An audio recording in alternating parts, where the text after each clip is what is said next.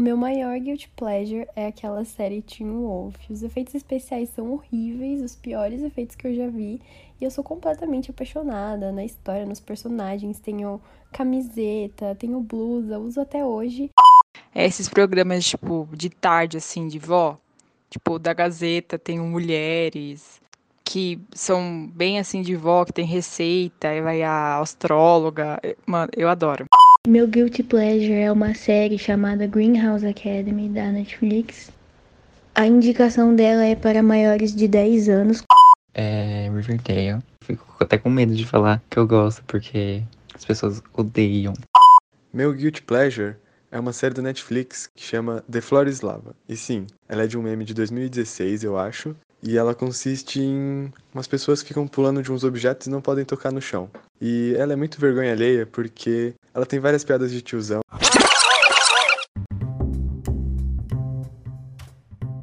E vamos de cultura. Eu sou a Kari Oliveira e eu amo reality shows vergonha alheia. Aqui é a Mariana Nakajuni e eu adoro séries de adolescentes sem pé nem cabeça. Eu sou Clóvis Filho, admirador de fanfics anônimo, e nesse primeiro episódio do Maratonando nós vamos de Guilty Pleasure. Tá, mas antes de tudo, a gente precisa deixar claro no que consiste um Guilty Pleasure. Momento palestrinha. Pra quem não sabe, Guilty Pleasure, traduzido para o português, seria prazeres que nos dão culpa. Não se sabe muito bem onde surgiu esse termo, mas ele se refere a algo que você gosta bastante, mas que não é muito socialmente bem visto.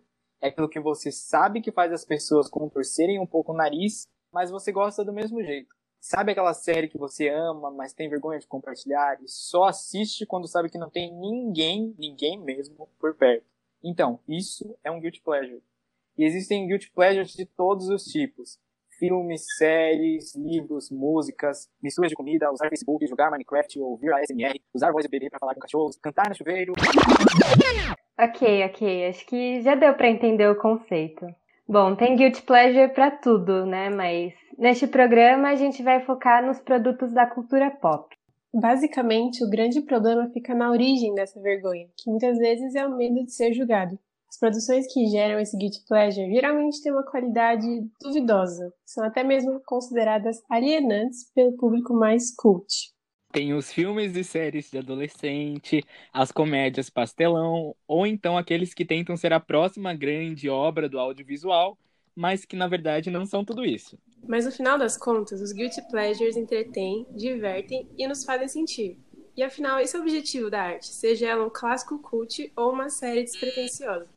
Tá tudo bem querer assistir a todos os filmes do Velozes e Furiosos ou maratonar as três temporadas de Elite. Às vezes a gente só quer algo para se distrair e aproveitar o momento. Tomada 1. E para começar bem esse primeiro episódio, por que não expor para toda a internet os nossos guilty pleasures, não é mesmo? Queremos mostrar para você que você não tá sozinho nessa e que todos nós temos aquele filme ou série ou livro que a gente sabe que é ruim, mas no fundo a gente ama. E Karen, você começa. Qual é o seu guilty pleasure? Meu guilty pleasure é Dance Moms. É um reality show americano que acompanha o estúdio de dança da Abby Miller e suas alunas, de crianças a adolescentes, nas competições regionais e nacionais de dança. Mas o programa também conta com a participação das mães dessas alunas e todos os dramas envolvidos no universo mirim da dança. E eu acho que a vergonha vem muito da junção do ambiente tóxico criado pela própria instrutora, a Abeli, e a superproteção das mães, que resulta na essência do reality. E também a saúde mental das meninas com certeza não é uma prioridade, porque elas estão constantemente pressionadas, vendo suas próprias mães batendo de frente com a Abby e ainda são gravadas no processo inteiro. É, reality shows costumam aparecer bastante em listas de guilty pleasure, principalmente se tem um bom barraco envolvido no meio. Tem um programa que segue essa linha de Dance Moms, que é Toddlers and Tiaras, que fala sobre crianças que participam de concursos de beleza. Essas duas séries mostram mães que colocam um monte de pressão e todas as suas expectativas em cima das filhas. E como a Karen falou, muitas vezes isso acaba prejudicando a saúde mental das meninas.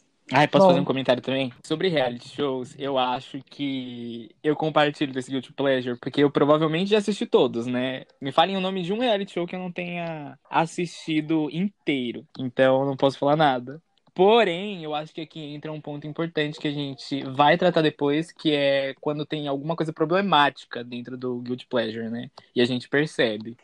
Bom, e o meu guilty pleasure é Riverdale. Riverdale fala sobre uma cidade pequena e tranquila que é abalada quando o jovem Jason Blossom é encontrado morto em um rio. E aí um grupo de adolescentes, ao mesmo tempo em que eles vivem as experiências do ensino médio, como namoro, festas e tudo mais, eles começam a investigar o assassinato. E aí, no meio disso, eles acabam descobrindo diversos segredos da cidade, que envolvem desde brigas entre gangues, serial killers, tráfico de droga e até episódios musicais. Então dá pra ver que essa série é uma grande mistureba. E ela é frequentemente motivo de piadas na internet, porque os diálogos, em geral, eles têm pouca naturalidade. Os roteiristas, eles tentam criar frases memoráveis, de impacto, mas elas acabam sendo forçadas, já que nenhum adolescente fala daquele jeito. A própria ideia de estudante de colegial investigando assassinatos já é bem absurda, mas acho que é justamente isso que acaba despertando a nossa curiosidade, porque você quer ver até onde vai todo esse absurdo. Eu só tenho uma coisa pra dizer. Eu sou estranho, esquisitão. Eu não me encaixo e eu não quero me encaixar.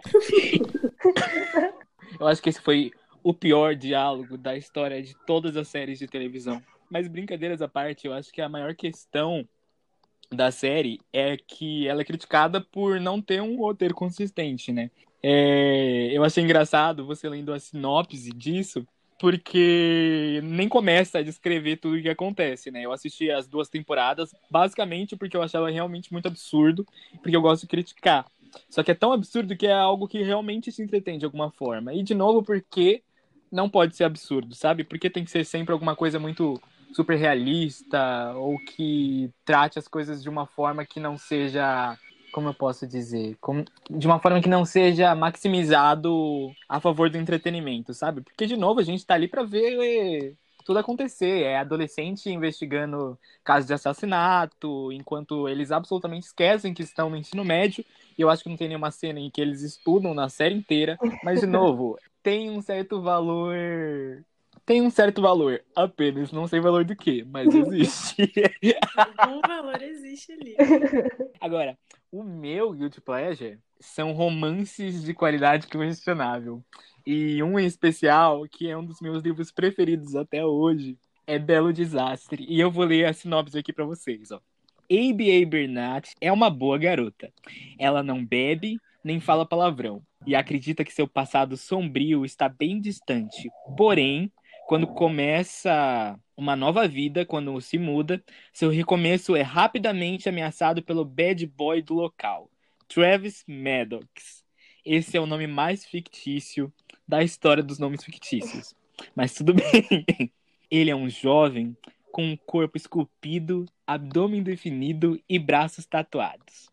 Tudo que Abe precisa e deseja evitar. Eu acho que eu não preciso nem explicar porque eu tenho vergonha de falar para as pessoas que eu gosto disso. Basicamente, é a versão adolescente daqueles romances de banca que as tiazonas leem, sabe?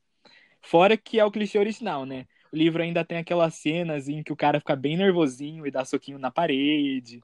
Além disso, eles fazem uma aposta em que ele tem que ficar um mês sem sexo se perder. E, tipo, sabe? Pra quê?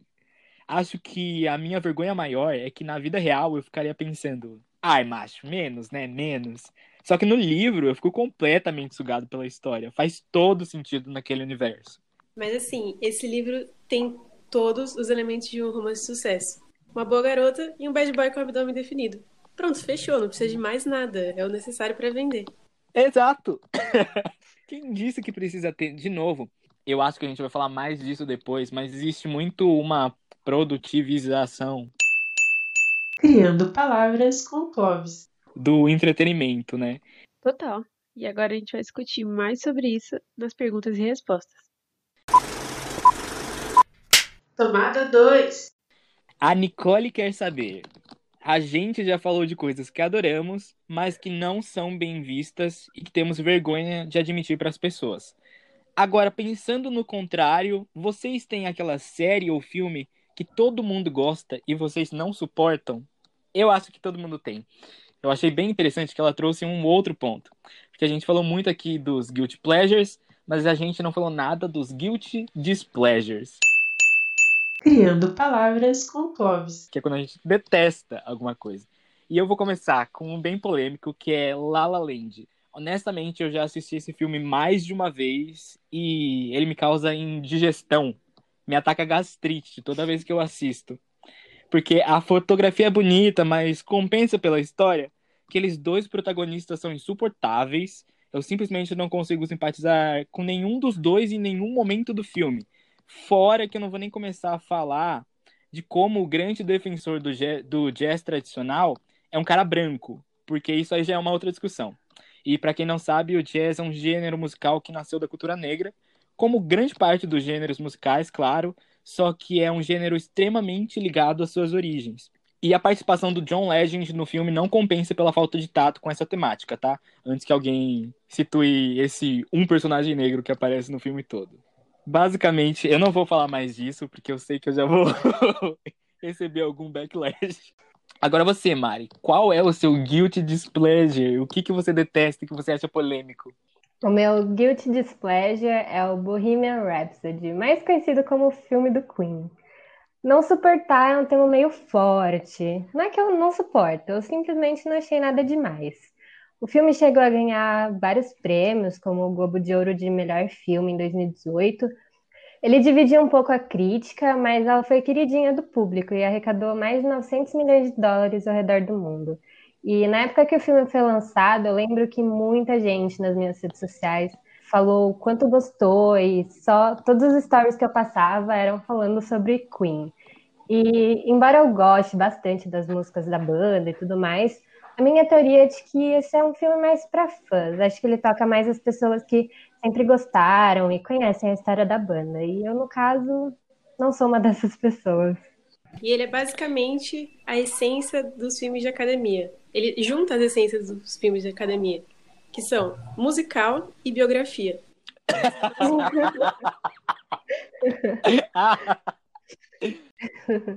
e você, Karen, qual é o seu? Friends. É isso. Eu não vou nem me explicar, eu espero que seja autoexplicativo. Eu não aguento mais todo mundo superestimando essa série. Polêmico.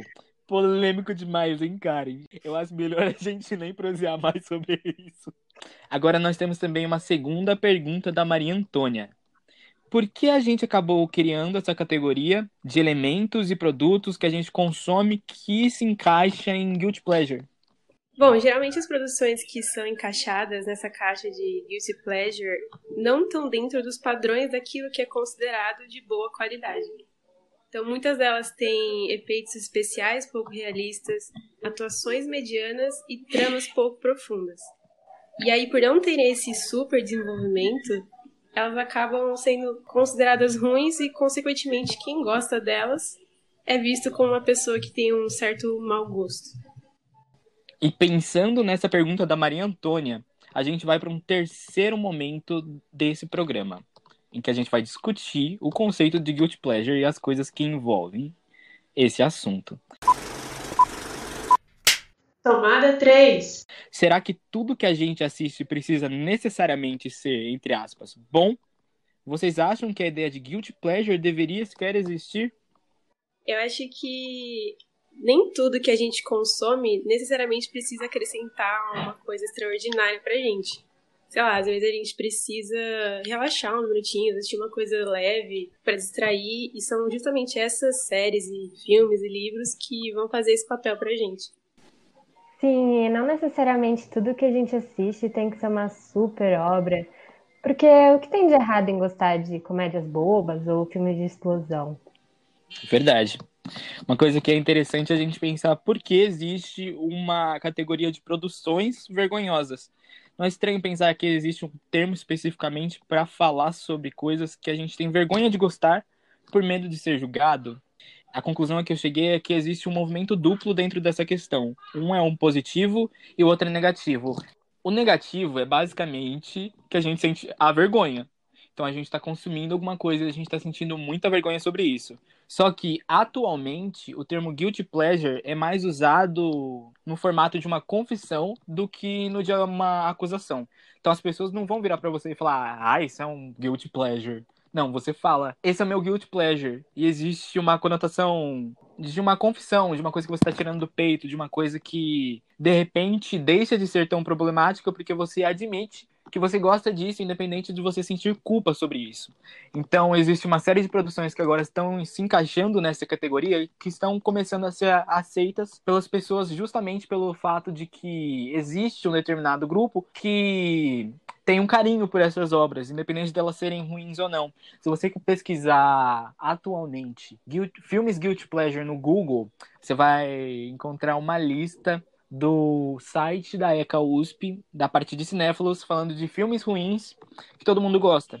Então, basicamente, você vai encontrar Meninas Malvadas, Vovozona, As Branquelas, que são esses filmes que, querendo ou não, chegam no nosso coração de alguma forma, que a gente sabe que é ruim, talvez a gente até se sinta culpado em algum momento, mas que agora a gente pode falar sobre isso, sabe? Então, o, existir o termo não é um problema, a gente sentir a vergonha é o problema. Né? É, e quando você admite essa, essa vergonha que você tem, você percebe que tem muitas outras pessoas que gostam dessas mesmas coisas que você.